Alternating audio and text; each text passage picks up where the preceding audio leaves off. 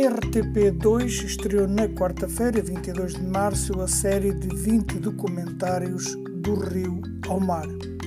Esta série francesa de produção recente vem na linha da bem-sucedida Inesquecíveis Viagens de Comboio dos mesmos produtores Step by Step para o canal público da TV francesa France 5.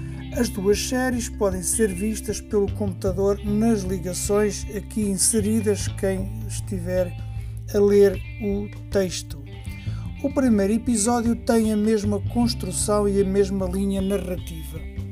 E, aprende Portugal, François Pechat fala sempre em francês. Claro que tem a ver intérpretes para o destinatário da fala perceber. Mas esse dado realça a permanente exigência de defesa da sua língua, a língua francesa.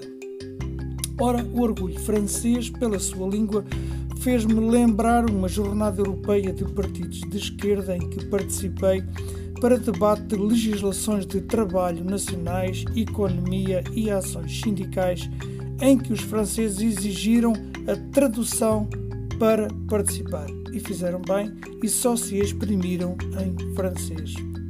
Voltando à série do Rio ao Mar, o primeiro episódio, este que ocorreu, foi sobre o rio Danúbio e, claro, não podia eu deixar de ver. Este episódio começa na fronteira da Hungria-Sérvia e o meu entusiasmo subiu, pois quando fiz por aqui uma viagem em bicicleta, ela terminou em Budapeste, capital da Hungria que belezas até ao Mar Negro haveria eu de ver neste episódio.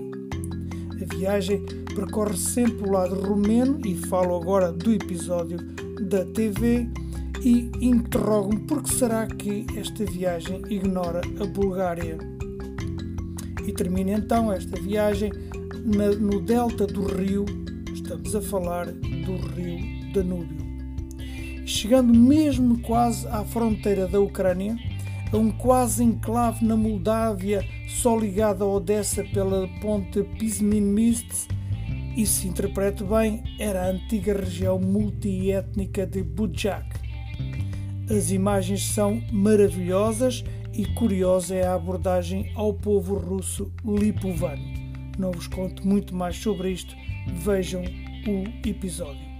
Se clicar num, num determinado ligação que coloco no texto, poderá ver como esta zona é muito curiosa. É o rio Danúbio que assegura a ligação à Moldávia e ao estratégico e disputado Mar Negro através de um bico de terra que é o Porto Livre Internacional de Giurgi Dlesti. Espero que tenha dito isto bem. Ou seguindo o seu afluente, o rio Prut. Este episódio do Rio ao Mar é espelho da simpatia que poderemos encontrar nos povos do Danúbio e que eu encontrei.